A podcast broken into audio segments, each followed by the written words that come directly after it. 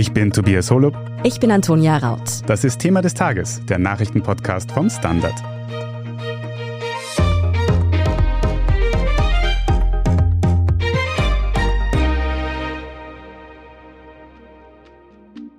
Diese Woche erscheint die zehntausendste Ausgabe des Standards. Wir wollen deshalb aber nicht zurückblicken, sondern nach vorne.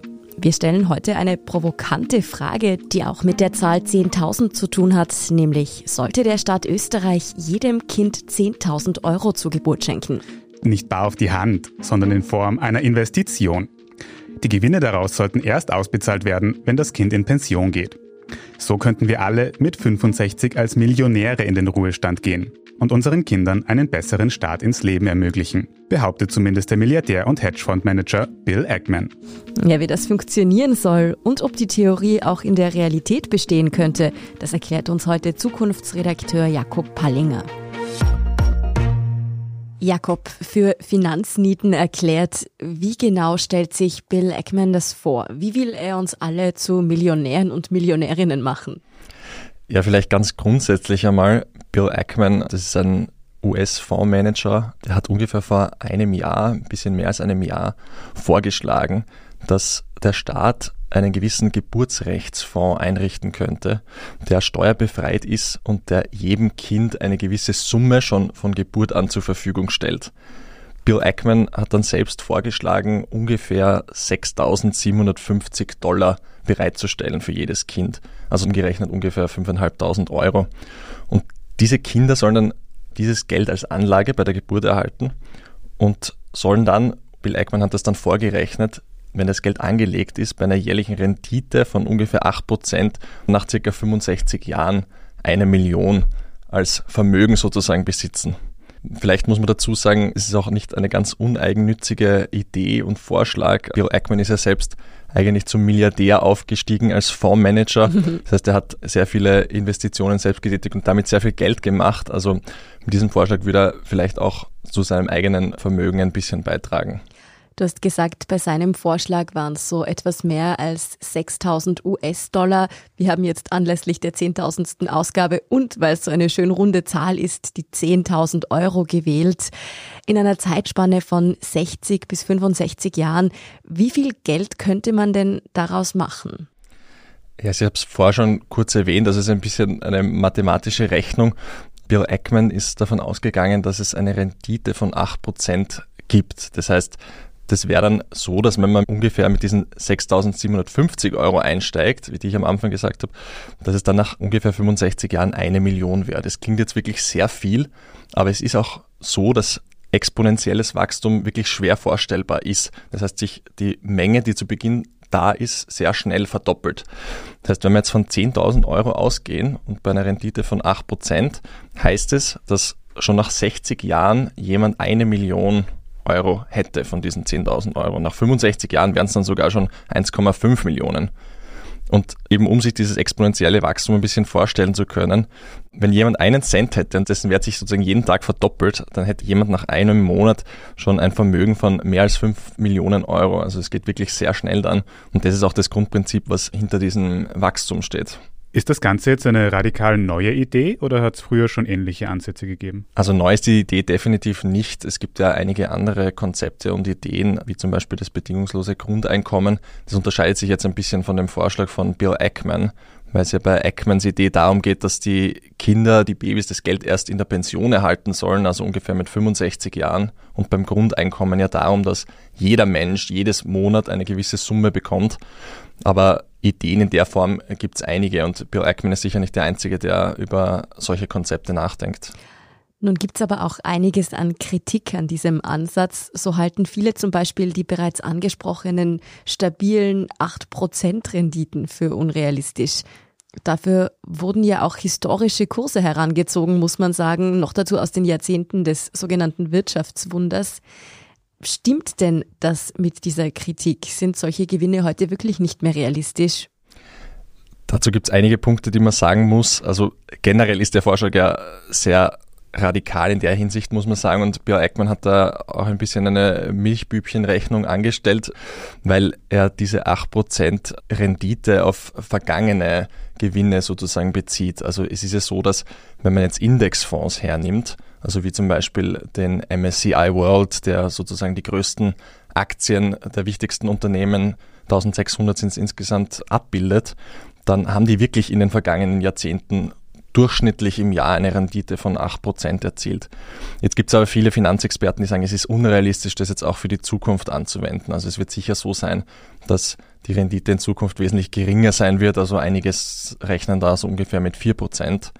Und zusätzlich muss man sagen, kommt ja auch die Inflation hinzu. Also momentan ist es ja so, jetzt aktuell auch aufgrund der Pandemie und der hohen Geldmenge, die jetzt im Umlauf ist, dass die Inflation wahrscheinlich steigen wird. Und das heißt auch, dass das Vermögen, was die Leute dann in der Pension haben sollten, also viel weniger wert sein wird in der Zeit.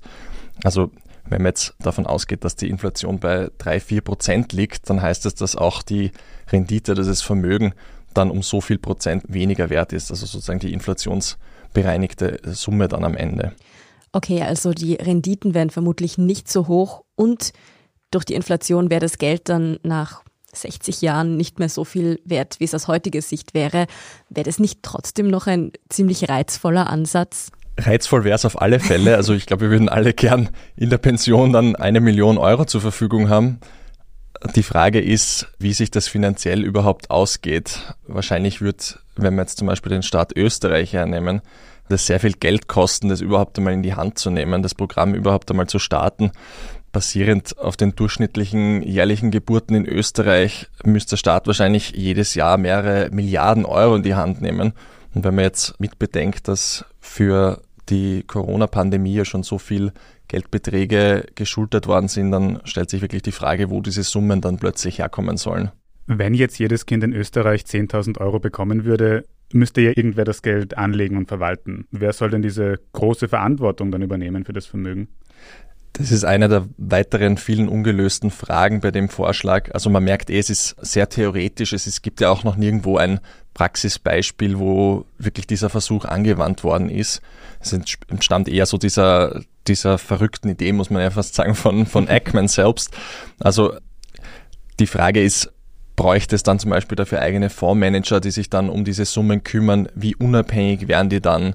Bräuchte es dann nicht wieder eigene Kontrollen für diese Fondsmanager selbst, die dann garantieren, dass die im Wohle der, der Bürger handeln. Sollten Bürger zum Beispiel selbst die Möglichkeit haben, da einzugreifen und zu sagen, okay, ich möchte mein Geld lieber woanders investieren, zum Beispiel auch in grünere Finanzprodukte oder nachhaltigere Finanzprodukte. Also wie viel Einflussnahme haben die dann? Also das sind alles Fragen, die man sich überlegen müsste. Auch wirklich, wie risikoreich sollen diese Investitionen dann sein? Also wie viel Risiko ist jeder bereit, da einzugehen? Immerhin geht es ja dann doch um ein recht großes Vermögen, was am Ende dann rausschauen könnte dabei. Mhm. Du sagst es schon, das Vermögen schaut am Ende dabei heraus. Wieso sollte man den Menschen mit 65, also im Alter zu Millionären machen? Wäre es nicht viel klüger, ihnen das Kapital in ihren 20ern zur Verfügung zu stellen? Das wäre vielleicht ein bisschen weniger Geld, aber man kann vielleicht mehr damit anfangen als mit 65.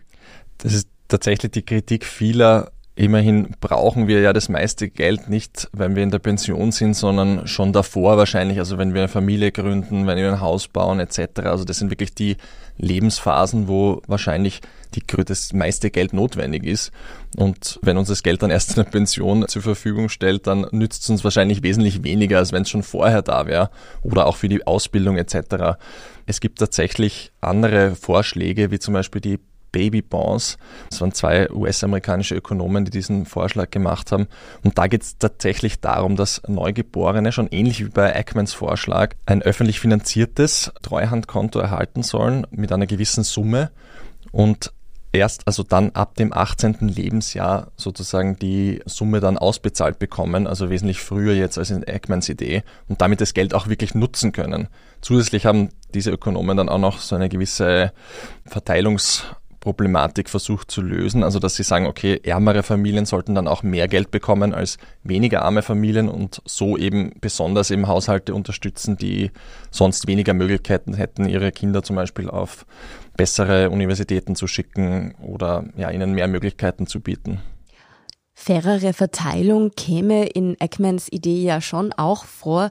Und zwar in der Art, dass die Menschen, wenn sie mit 65 Millionäre werden, dann ja auch ihren Nachkommen Geld hinterlassen sollten oder zumindest könnten. Da wäre dann auch meine Frage gleich, ob man das nicht irgendwie reglementieren müsste, weil, blöd gesagt, wenn du dann egoistische Eltern hast, die auf den Putz hauen und sich auf den Bahamas zur Ruhe setzen, dann hast du halt Pech gehabt, wenn sie dir nichts vererben. Oder wie wäre da die Idee dahinter? Blöd gesagt wäre es wahrscheinlich so. Also die, die Glück haben und Eltern haben, die wirklich sagen, okay, sie sparen das Geld und vererben es, haben mehr Glück als Nachkommen als die, die sagen, okay, sie kaufen sich also eine schöne Villa am Strand oder geben das Geld für Reisen etc. aus. Also da gibt es natürlich sehr viele unterschiedliche Szenarien, die man sich da vorstellen kann. Überhaupt ist generell nicht gesagt, wie gut wären die Menschen überhaupt in der Lage, dann plötzlich im 65. Lebensjahr mit einer Million Euro oder Dollar in der Form dann umzugehen. Viele Menschen, die vielleicht davor nicht mit solchen Summen hantiert haben, tun sich dann schwer, das Geld wirklich sinnvoll einzusetzen. Also vielleicht gibt es manche, die das dann sofort im Casino verprassen oder ähnliches. Also ich glaube, da gibt es auch keine Möglichkeiten, das dann irgendwie staatlich zu regulieren, weil doch jeder irgendwie selbst dann verantwortlich ist, was er mit dem Geld macht. Also insofern können wahrscheinlich dann die Kinder nachkommen, nur darauf hoffen, dass die Eltern das Geld auf sinnvolle Art und Weise verwenden. Wobei man dazu sagen muss, dass es ja jetzt auch schon so ist, dass die Stadt Bedingungen alles andere als fair sind. Also unabhängig von diesem Vorschlag von Eckman jetzt. Also hängt es ja auch jetzt auch in Österreich sehr stark davon ab, in welcher Familie man geboren ist, wie diese Familien mit Finanzentscheidungen umgehen etc. Abgesehen davon, dass die Verantwortung für jeden persönlich sehr groß wäre, mit so viel Geld umzugehen, wenn es jetzt plötzlich so viel mehr reiche Menschen gäbe, würde das dann nicht auch die Inflation ankurbeln, über die wir schon geredet haben? Dann ist quasi das Leben für die Leute, die ihre Millionen noch nicht bekommen haben, plötzlich unleistbar. Auf jeden Fall, also es ist ein berechtigter Einwand. Wir haben ja vorher schon kurz über die Inflation gesprochen und grundsätzlich ist es ja so, dass wenn die Geldmenge in einer Wirtschaft steigt, dann steigt auch die Inflation. Das heißt, das Geld ist im Endeffekt weniger wert. Die Menschen können sich dann vielleicht mit dieser einer Million wesentlich weniger leisten als zuvor und es bringt ihnen im Endeffekt dann auch weniger. Gleichzeitig spielen für die Inflation natürlich auch einige andere Faktoren eine Rolle. Also zum Beispiel, wie hoch ist das Wirtschaftswachstum dann zu der Zeit und aber auch, wie gehen die Menschen dann mit dem Geld um? Also was machen sie damit? Sparen sie das Geld nur oder kaufen sie sich damit alle möglichen Dinge? Wir haben es ja jetzt auch in der Pandemie gesehen. Es ist ja sehr viel neues Geld gedruckt worden von den Notenbanken, aber die Inflation ist eben über längere Zeit nicht wirklich gestiegen. Also es setzt sozusagen erst jetzt ein, dass die Inflation steigt und das hängt eben mit dieser Umlaufgeschwindigkeit so nennt man es eben äh, in der Ökonomie des Geldes zusammen. Also was machen die Menschen mit ihrem Geld? Und in Zeiten der Pandemie haben eben viele das Geld als Rücklage verwendet und das Geld gespart und weniger jetzt sozusagen neu in die Wirtschaft eingebracht und deswegen war auch die Inflation gering. Das heißt, viel von dem, wie die Inflation dann ausfallen wird, hängt eben damit zusammen, was die Menschen dann mit dem Geld machen, das sie dann sozusagen mit 65 Jahren bekommen. Aber es ist auf jeden Fall ein legitimer Einwand und sollte die Inflation dann steigen, dann wäre das Vermögen wahrscheinlich für alle anderen, die danach kommen, wesentlich weniger wert. Wenn ich mir jetzt all diese Bedenken so ansehe, dann stelle ich mir die Frage, hat Eckman diesen Vorschlag vielleicht doch weniger als Philanthrop, als als Investmentfondsmanager gemacht, der sich da eine staatliche Investitionsspritze in Milliardenhöhe pro Jahr gewünscht hätte? Das kann man durchaus so interpretieren. Ich habe es ja ganz am Anfang erwähnt, also der Vorschlag ist sicher nicht ganz uneigennützig und Bill Ackman weiß sicher, was er tut, wenn er von Investitionen spricht. Eben, ich habe es gesagt, er ist selbst zum Milliardär aufgestiegen durch persönliche und Investitionsentscheidungen. Also durchaus könnte ihm der Vorschlag nutzen, auch seine eigenen Geschäfte da irgendwie weiterzubringen. Vor allem, wenn man bedenkt, dass da sich wirklich um sehr große Summen handelt, die dann von Staaten investiert werden und wiederum in Fonds oder ähnliches fließen. Natürlich müsste man dann überlegen, wohin das Geld genau geht. Also es ist ja nicht gesagt, dass es in den oder den Indexfonds dann fließt. Es gibt sehr viele Möglichkeiten, das Geld dann zu investieren, unter anderem eben auch nachhaltige oder grüne Fonds etc. Also davon hängt es natürlich dann auch ab, wer am Ende davon profitiert und wie, sie, wie dieses zusätzliche Geld dann wiederum die Finanzmärkte und auch die Wirtschaft im Endeffekt beeinflusst trotz aller dieser offenen Fragen und Bedenken, die es ja doch noch gibt bei dieser Idee, gibt es irgendwelche Staaten, bei denen man sich vorstellen könnte, dass sie in näherer Zukunft das Experiment quasi ausprobieren? Also ich würde sagen, eher nicht. Ich kann es mir schwer vorstellen, dass es einen Staat gibt, der wirklich in nächster Zukunft sagt, okay, wir probieren das aus weil eben, wie wir gesagt haben, wirklich sehr viele Risiken und Ungewissheiten damit zusammenhängen. Also man weiß ja auch vieles nicht, wie die Leute darauf reagieren, wie die Wirtschaft darauf reagiert etc. Also viele der Bedenken eigentlich, die ja auch beim bedingungslosen Grundeinkommen geäußert werden. Und solange diese Idee ja schon diskutiert wird, also wesentlich länger und ausführlicher als jetzt Bill Ackmans Idee, Trotzdem gibt es noch sehr wenige Beispiele, wo dieser, diese Idee wirklich jetzt in der Praxis implementiert worden ist. Wenn man jetzt von Finnland und ein paar anderen Ländern irgendwie ausnimmt, die zumindest in der Praxis Tests damit gemacht haben. Also ich glaube, dass das sehr unsicher ist und bin eher skeptisch, dass das in naher Zukunft irgendwo eingesetzt wird. Zusätzlich zu dem, dass es ja auch sehr viel Geld kosten würde und dieses Geld eben, wie vorhin gesagt, ja auch irgendwo herkommen muss. Ein Grund, wieso solche Ideen auf so viel Interesse stoßen, ist ja sicher auch, dass wir im Moment eine alternde Bevölkerung vor Augen haben. Und da wäre ja auch ein möglicher Ansatz, dass man versucht, das Pensionssystem dadurch leistbarer zu gestalten, dass man mit dem Geld, das für die Pension angespart wird, beispielsweise mehr spekuliert bzw. investiert. Wäre das vielleicht ein Weg, wie man Eggmans Ansatz in Teilen übernehmen könnte? Ja, du hast das angesprochen, ist tatsächlich ein Riesenproblem. Wie gestalten wir die Pensionen in der Zukunft, in den nächsten Jahrzehnten? Wir haben es ja vor allem in Europa mit einer alternden Bevölkerung zu tun. Viele der Menschen, die aus der Babyboomer-Generation kommen, werden wahrscheinlich 80 Jahre oder älter und sind in dieser Zeit eben von finanziellen Mitteln abhängig aus der jüngeren Generation. Und dieses System muss sich eben auch in Zukunft irgendwie finanzieren. Das ist die, die große Frage, die sich eben dabei stellt. Es wird sicher schwierig sein, da zusätzliche Mittel in dieses System zu investieren. Also es ist sicher mal die Frage, können wir den Standard, den wir jetzt haben, was die Pensionen betrifft, überhaupt aufrechterhalten?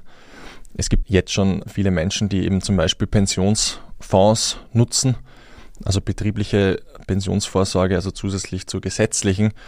Das heißt, dass sie ja da schon schauen, dass sie mit ihrem Geld, was sie im Laufe ihres Lebens einsparen und investieren, eben eine gewisse Rendite erzielen.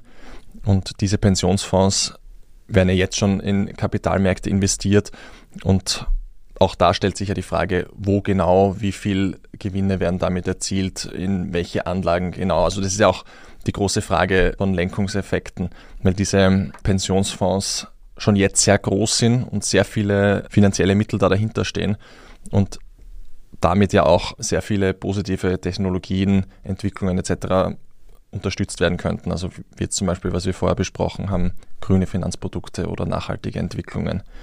Aber aus langfristiger Sicht ist sicher die Frage, wie viele finanzielle Mittel gibt es da überhaupt, um die Pensionen in Zukunft noch zu unterstützen.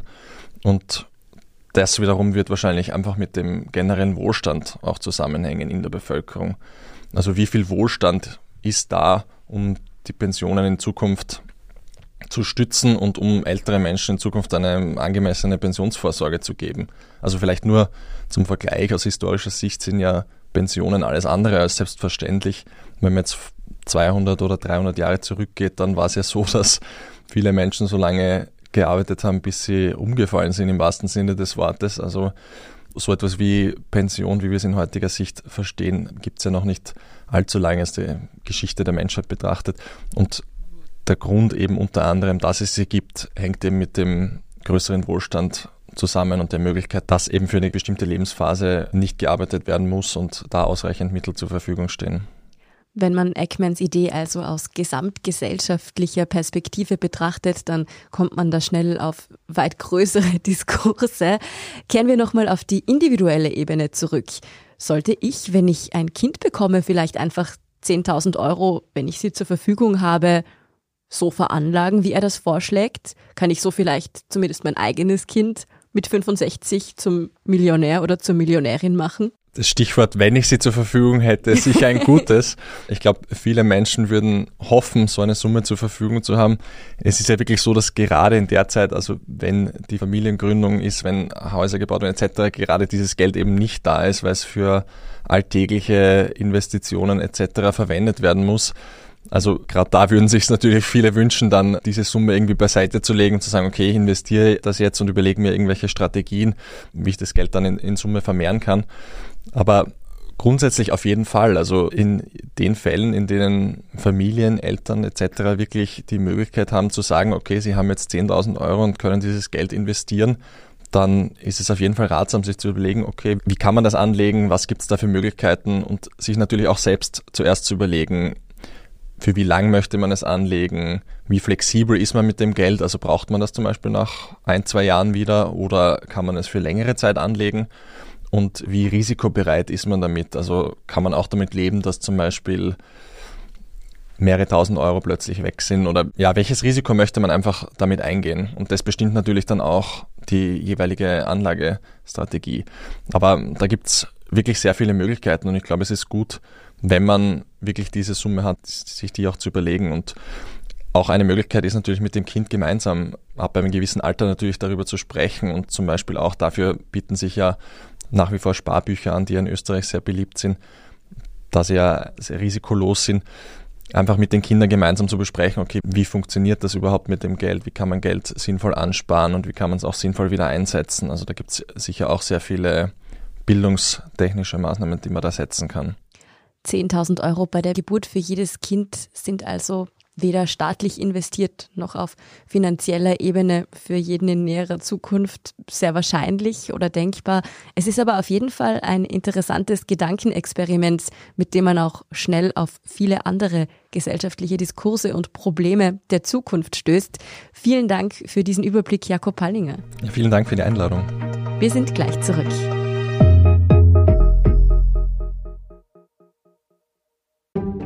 Eine kleine Wohnung im Zentrum.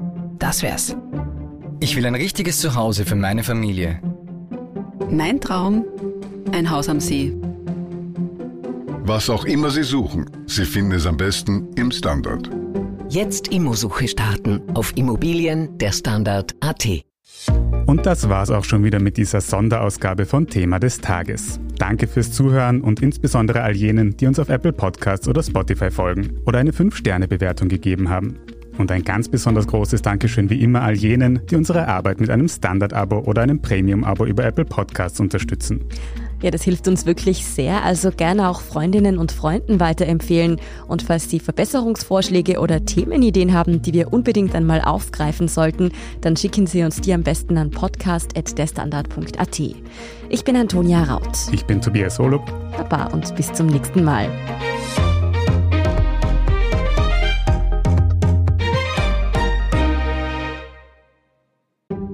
Ein Job mit mehr Verantwortung wäre super.